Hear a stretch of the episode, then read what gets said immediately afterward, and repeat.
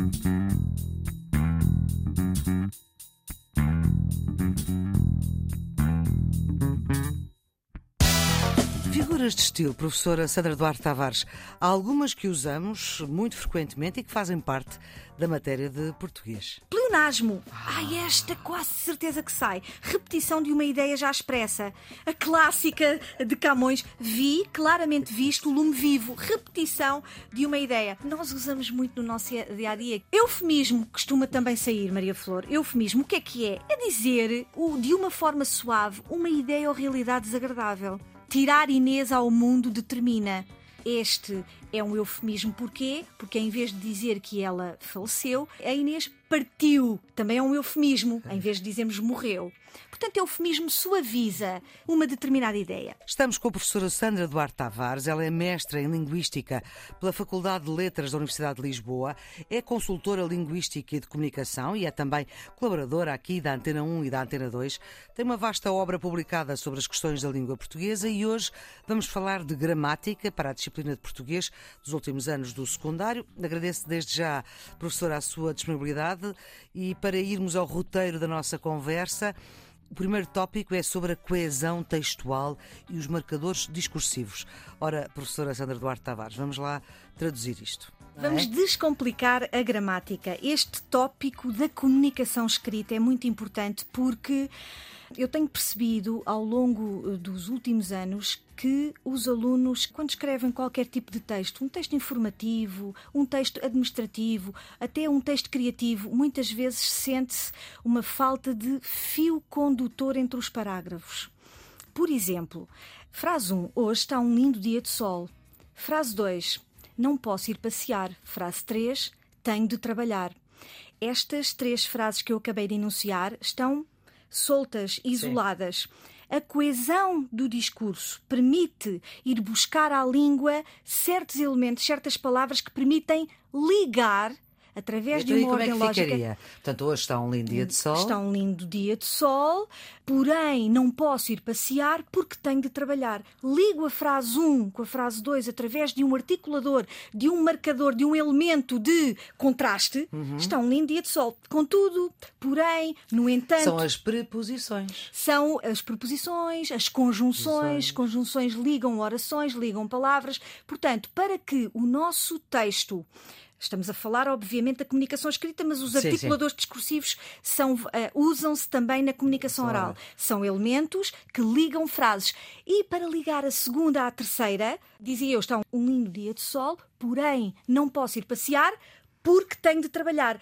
A segunda, a frase 2 e a frase 3 vão ser ligadas através de um conector, de um articulador de causa, porque tenho porque. de trabalhar. O porém é preposição, o porque é. Porém, porém também é uma conjunção, uma conjunção, é uma conjunção. Sim, uma conjunção uhum. uh, de contraste. E, e aliás, convém uh, esclarecer que uma das qualidades centrais de um texto é a coesão, ou seja, a articulação. Do outro tópico que vamos falar, e aí já temos que demorar um bocadinho mais de tempo, tem que ver com a semântica lexical, ou seja, as relações semânticas entre as palavras. E depois aqui vem para aqui uns nomes. Uh, a, a, primeira que tem aqui é a relação de equivalência, é a sinonímia. Exatamente. Diga-me lá o que é isto. As palavras, as palavras são como nós, seres humanos. Uhum. Ligam-se umas às outras através de relações. E as palavras estabelecem relações entre si. Relações mais próximas, por exemplo, nós estamos neste estúdio 5, se eu tenho a palavra microfone, ao colocar um determinante artigo, eu escolho o masculino, não digo a microfone. Claro. Escolho o determinante artigo masculino. Essa relação,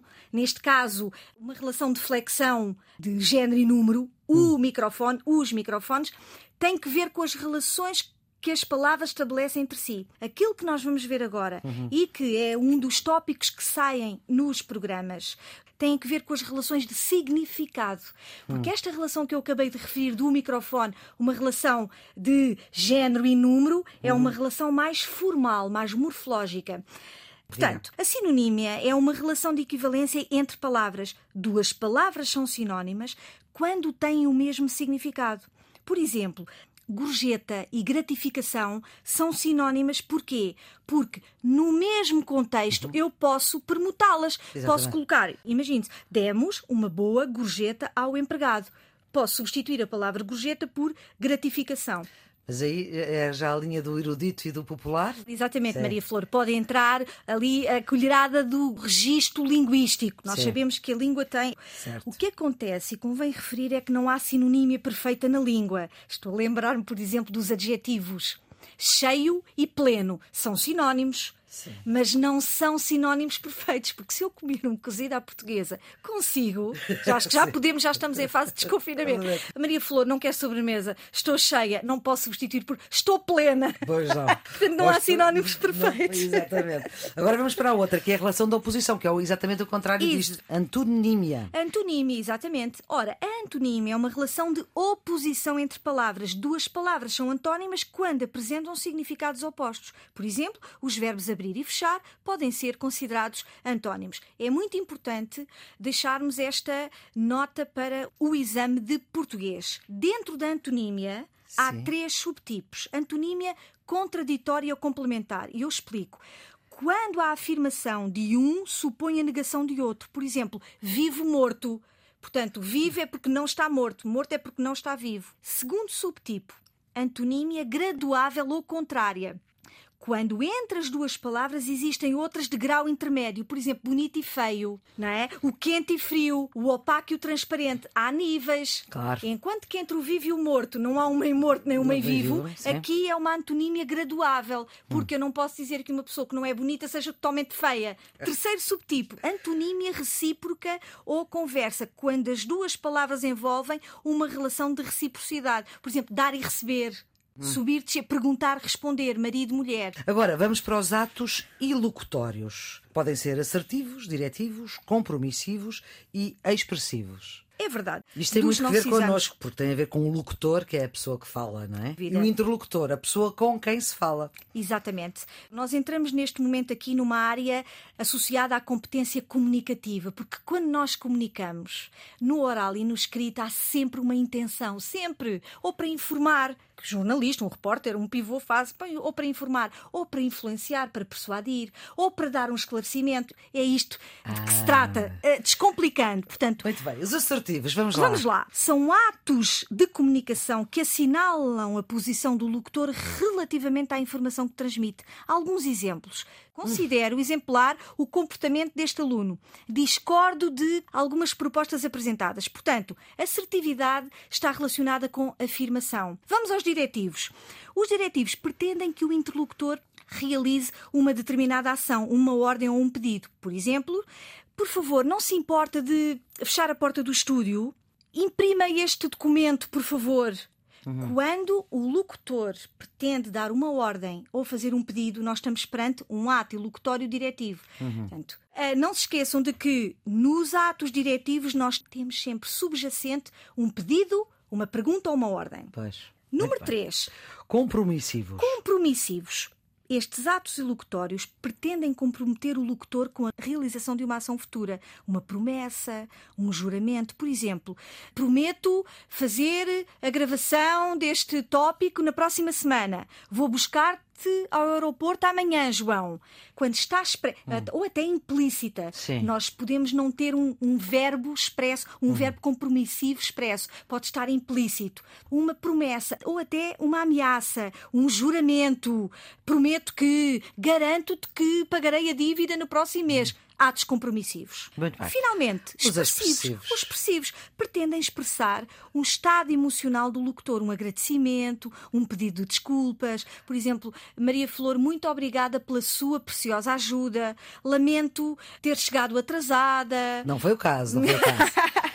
Tu, sempre que o locutor expressa um sentimento, uma emoção, nós estamos perante atos ilocutórios expressivos. E agora vamos desconstruir um pouco, digamos assim, porque chegamos às figuras de estilo. Por onde é que quer pegar? Há pouco eu referi a plataforma do Ciberdúvidas da Língua Portuguesa.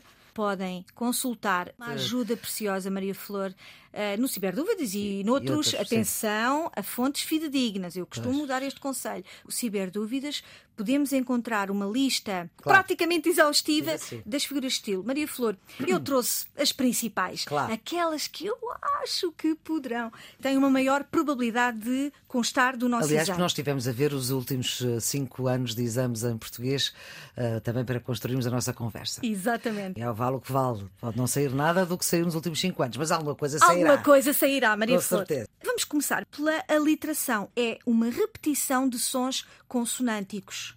Eu tenho aqui esta frase de Eugênio de Andrade. Na messe que enlourece, estremece, acremece. Este som fricativo, s, s, há uma repetição deste som fricativo. Vamos Ora à bem. próxima. Onomatopeia. O que é que é? Nós sabemos. É um conjunto de sons que reproduzem ruídos do mundo físico.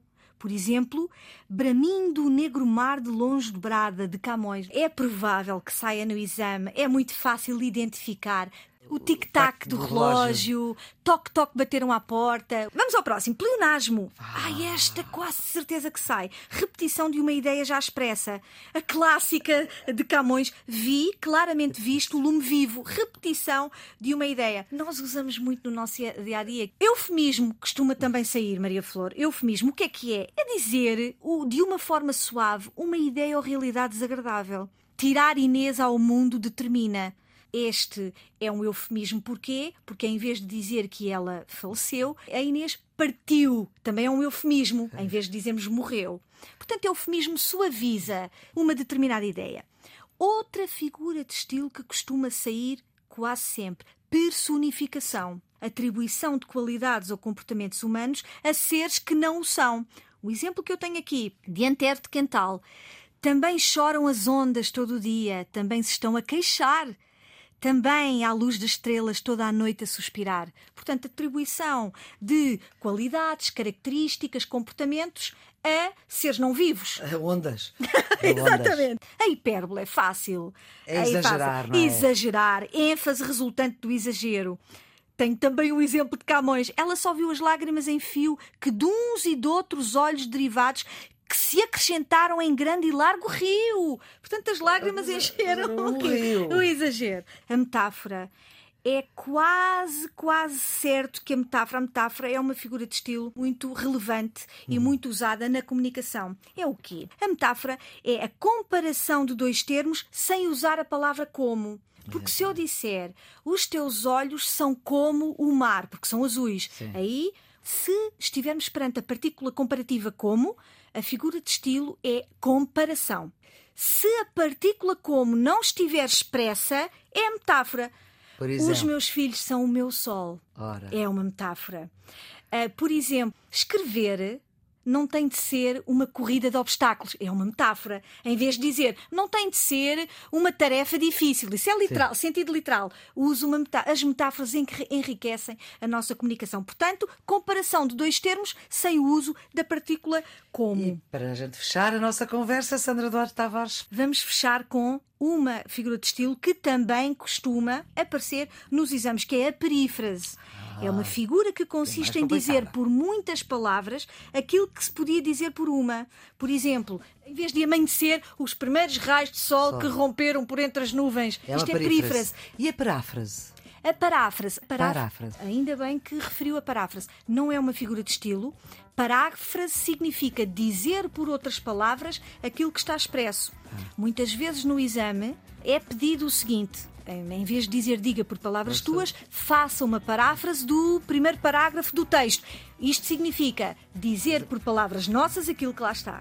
Muito obrigada, professora Sandra Duarte Tavares. Se desta conversa ficaram algumas dúvidas, é gravar pelo nosso número de WhatsApp 969094524, gravar a sua dúvida. Ou então, se tiver uma sugestão, enviar para o e-mail bloco de notas antena 1 com número e tudo, arroba rtp.pt. Já sabe, todas estas conversas estão nas plataformas podcast.